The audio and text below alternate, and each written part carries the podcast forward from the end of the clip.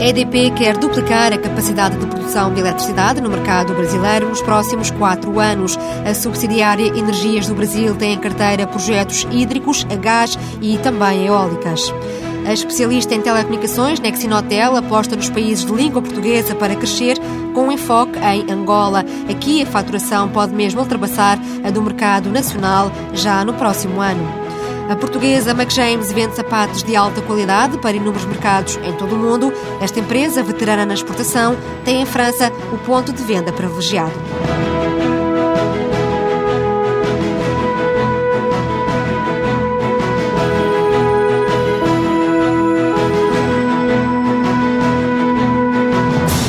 Há três gerações que a McJames fabrica calçado topo de gama, sendo uma empresa com larga experiência na exportação.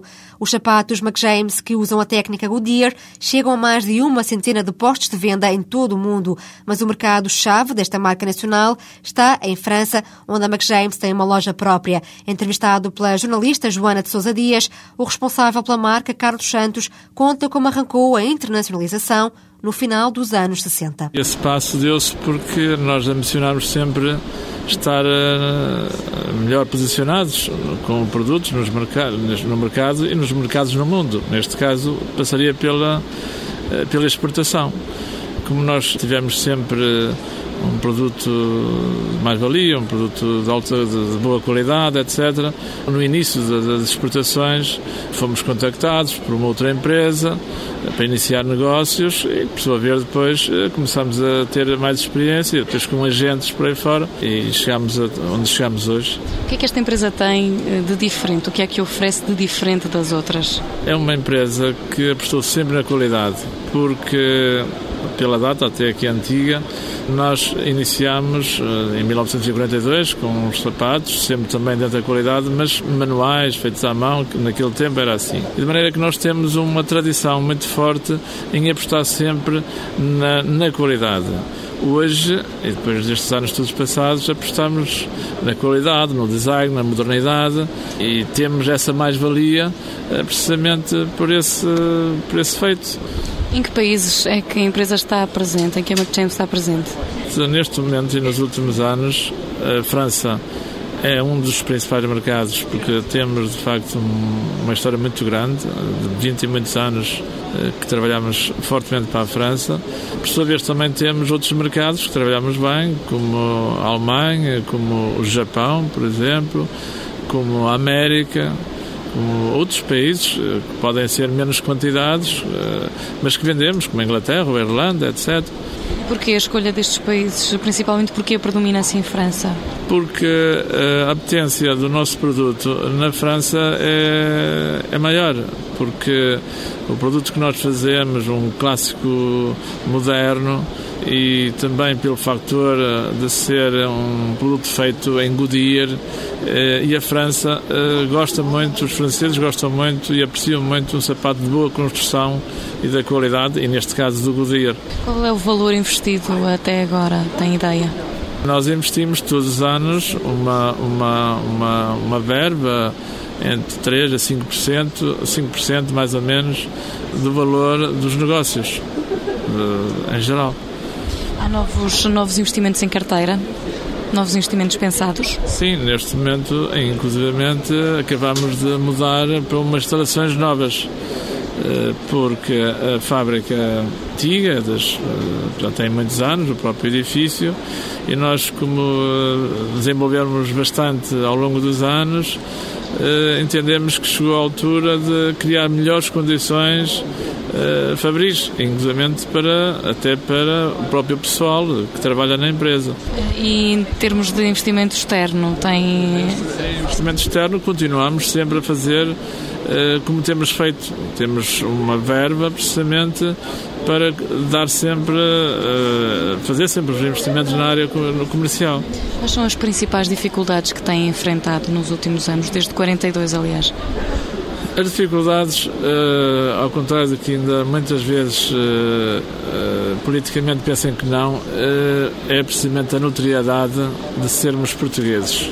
Infelizmente, ao contrário do que muito possam pensar, quando se quer apostar, como nós, num artigo de alta qualidade, quando é made in Portugal, não e quando é português, ainda não estamos no ponto que deveríamos estar para realmente não haver desconsideração no valor acrescentado no, no produto. Ou seja, naturalmente que tem-se melhorado, costuma dizer que para trás não, não, é difícil andar, mas ainda continuamos atrás, ou seja, Made in Italy ou, ou Made in France e mesmo até Espanha tem um valor mais acrescentado do que o Made in Portugal, por incrível que seja. E nós lutamos sempre uh, uh, contra isso, apresentando naturalmente o que fazemos, a qualidade, o design, sempre com com cuidado das exposições que fazemos, internacionais, as feiras. Temos sempre também muito cuidado para darmos essa melhoria e para tentarmos lentamente ultrapassar essas barreiras que têm sido realmente barreiras difíceis. A marca Made in Portugal ainda traz alguns obstáculos na hora de promover a qualidade do calçado, mas nem por isso a portuguesa McJames deixa de crescer, aumentando o volume de negócios em cerca de 10% em cada ano. O volume de negócios para 2008 deve rondar os 7 milhões de euros. Nexin espera fechar 7 a 8 contratos em Angola nos primeiros meses do próximo ano, numa altura em que concorre ao primeiro concurso público em Moçambique para a instalação de data centers e estuda também a entrada em mercados como Cabo Verde e Brasil. A Nexin Hotel é uma empresa que comercializa e fornece serviços na área das telecomunicações. Nasceu em 2002 como subcontratada dos operadores da Ericsson. Cinco anos depois, ganhou autonomia e capitais próprios nacionais, esperando crescer 20% ao ano e atingir uma faturação perto dos 2 milhões de euros em 2009, só com crescimento no mercado angolano. Em entrevista à jornalista Ana Maria Ramos, João Cabral, o diretor da área de negócio em Portugal, traça aqui o perfil desta empresa que está sediada na antiga fábrica da pólvora de Barcarena. Passámos a especializar na área dos data centers quer dos data centers dos operadores, que são os MSCs onde eles concentram o equipamento de switching, quer mesmo os, os data centers dos computadores. E passámos a fornecer todo o tipo de equipamentos dentro dos data centers, ou seja, os ar-condicionados especiais, os sistemas de energia, portanto passámos também a representar a Emerson, que é uma multinacional americana de sistemas de energia, e depois passámos a desenvolver também a nossa atividade na parte de engenharia e fomos buscar uma representação da Future Facilities, que faz a análise térmica toda de um data center e faz eh, também todo o tipo de análise em termos de energia, de flutuação, ou seja, nós somos especialistas em infraestruturas para data centers, ou seja, salas especiais. E qual é que é a vossa carteira de clientes? Nós, neste momento, além dos operadores, neste momento os três operadores ou estão a funcionar connosco ou estão em vias de o fazer, como no caso da, da PT, estamos já com algumas propostas lá dentro, ou sobretudo bancos ou seja, entidades que tenham necessidades de terem salas especiais e que tenham necessidade de os otimizar. O custo energético está-se a tornar provavelmente no custo maior de gerir e manter um, um, um, data center. Portanto, nesta altura, por exemplo, em Angola, o ponto mais importante deles nem é o custo de energia, mas o problema da estabilidade, porque a energia em Angola é muito má. Angola é um dos sítios onde marcam presença internacional. Quais são os outros Exato. destinos? Portanto, neste momento estamos fortes em, em, em, Angola. Já fizemos também algumas coisas em Espanha pequeninas, mas Angola é o, neste momento é a nossa grande aposta para ter uma ideia, o nosso CEO, que é o Elda Ciriu, mudou-se para Angola, full-time, arrancou com a empresa lá. Está a ver, o, o nível de aposta nosso é muito importante, porque nós pensamos que este é um, é um, é um negócio de nicho, embora seja um nicho muito grande, porque é das áreas que mais está a crescer em termos de, de IT e tem uma, um grande impacto em termos dos custos, mas Angola neste momento está a criar a infraestrutura toda, do zero. Portanto, nesta altura Ainda havia muito poucos data centers quando nós chegámos lá a Angola, mas há uma, uma febre. Os bancos todos estão a criar data centers, os grandes operadores, mesmo o próprio Estado angolano, tudo isso estão a criar este tipo de coisas. Portanto, é um mercado que é, é muito interessante para nós. Estamos, entramos já num, num estamos neste momento a fazer a parte toda de energia de um data center da ACS. A ACS é uma empresa que faz parte do universo Sun Angola. Uh, e neste momento já temos propostas com vários bancos lá, uh, o Banco BAI, o Banco Kev. Do Banco BAI já, já houve uma, uma primeira adjudicação. Uh, e, e, portanto, neste momento estamos com cerca de 7 a 8 propostas que tentamos, que vamos tentar fechar no, no primeiro trimestre. Só depois de atingirmos alguma estabilidade nesse mercado é que nos vamos lançar generalizadamente, uh, pelo menos nos países uh, palopes. E essa atividade internacional em Angola, que peso é que tem já na vossa faturação? Em 2008 já representou cerca de 15 a 20%. Uh, em 2009 pensamos que vai ultrapassar a faturação em Portugal. Ah, estão presentes noutros mercados? Neste momento estamos, estamos em Espanha, começamos, Angola é o nosso mercado forte, agora a nossa política de internacionalização vai passar por conseguirmos oferecer um serviço completo aos, aos próprios bancos, operadoras, etc., nos sítios onde eles operam. E, portanto, por exemplo, neste caso a PT está relativamente forte em tudo quanto é os Palopes e, obviamente, o Brasil. Portanto, é uma das coisas onde a gente pode posicionar-se no futuro. Mas nesta altura é muito importante sentirmos que conseguimos um, ehm, consolidar o nosso mercado em Angola, portanto, a nossa grande aposta em Angola. Quais as vossas metas de crescimento para o próximo ano? Em Portugal, pensamos crescer cerca de 20% no mercado português. Mas em Angola, em Angola, neste ano, vamos faturar cerca de 300 e poucos mil uh, euros na, na, empresa lá e para o ano é suposto faturarmos 1,9 milhões. Outros mercados, falou dos palopes de uma forma geral, mas nesta altura qual é que é, digamos, Não, o ponto da situação? Há, há, há, algumas solicitações interessantes nos, em, em, Moçambique, sobretudo porque uh, Moçambique tem mais população que Angola, portanto, os, os, coisas como, por exemplo, a operadora, a MCL, embora em Angola tenha mais dinheiro, a MCL em Moçambique já tem, um, tem, tem quase 5 milhões de, de, de, de usuários, não é? Eles, Moçambique tem 24 milhões, portanto é suposto que eles tenham, embora tenham menos dinheiro, em termos de dimensão, podem crescer relativamente mais. E, portanto, nesta altura, como, como nós oferecemos este serviço às operadoras dos data centers deles e tudo, estamos neste momento a fazer a primeira, as primeiras ofertas, já concorremos num, num, num concurso público que eles abriram uh, para lá para a área dos, dos data centers e estamos neste momento a tentar fazer parcerias para penetrar nesse tipo de, de mercados. Depois os outros mercados, como por exemplo uh, Cabo Verde, etc., são relativamente pequenos, portanto só faz sentido quando só faz sentido estabelecer-nos lá no âmbito de, de, um serviço integrado com um operador ou com um banco ou uma coisa qualquer que, que tenha esse tipo de necessidades lá, não é? A política de internacionalização da Nexin Hotel passa pelos Palopes, mas a prioridade é a consolidação do negócio em Angola, atividade que este ano representou 15 a 20% da faturação total da empresa. No próximo ano, pode mesmo ultrapassar as receitas em Portugal e chegar quase a 2 milhões de euros.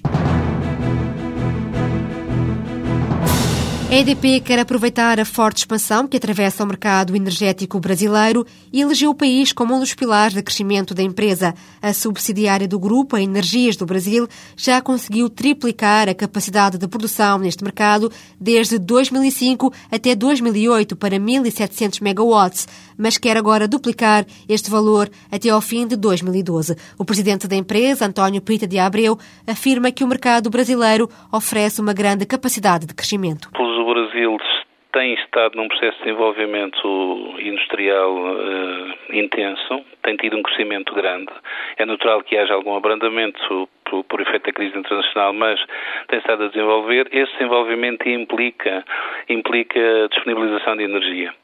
Uh, e, portanto, o Brasil precisa de mais centrais de produção de eletricidade uh, nos próximos anos e esse é, portanto, a zona de, com maior potencial de negócio na eletricidade. A produção de eletricidade é assim a grande aposta da EDP no Brasil, que tem em estudo projetos para construir hídricas, centrais térmicas a gás, eólicas e biomassa. António Pita de Abreu descreve os planos da empresa. Temos projetos, temos opções sobre térmicas a gás, o Brasil vai ter gás disponível, em princípio, a partir de 2011, 2012 e também, eh, também projetos de pequenas centrais hidroelétricas. Eh, nós temos neste momento cerca de 30 projetos de pequenas centrais hidroelétricas que são à volta de 600 megawatts. Nem todos vão sair e vamos escalonar isto de acordo com, com a rentabilidade.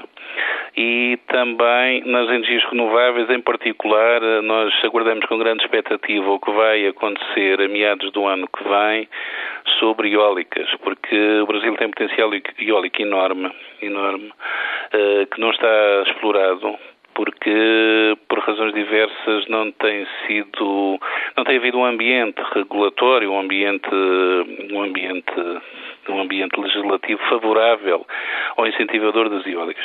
Até porque o Brasil, como tem muita água, tem estado muito dedicado a, a produzir com hidroeletricidade.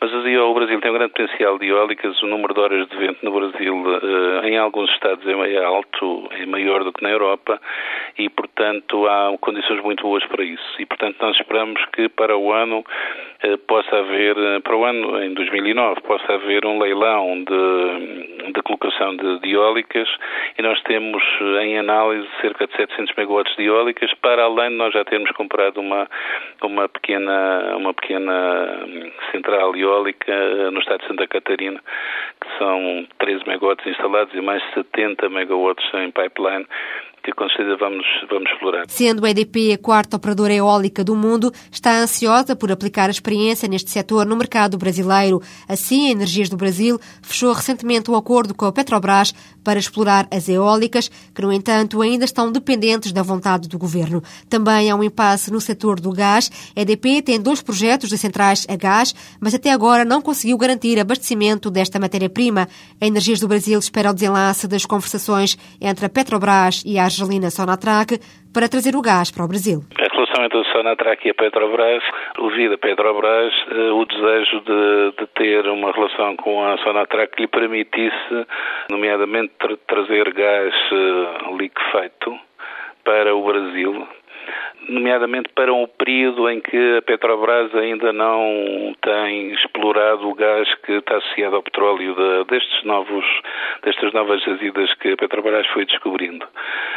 Agora, se tem avançado ou não, nós não temos informação. Embora nós tenhamos uma relação com a Petrobras eh, boa, essa relação não nos permite saber se as coisas têm avançado. Apesar desta incerteza no abastecimento do gás, António Pita de Abreu garante que o crescimento da empresa no Brasil não está refém desta matéria. O lugar do Brasil no plano de negócios do grupo EDP está já conquistado, recebendo cerca de 1.300 milhões de euros até 2012. O enfoque está na produção de eletricidade, mas os ativos EDP passam também pela distribuição através das empresas Bandeirante e Excelsa. Opera ainda na comercialização de energia através da Enertrade.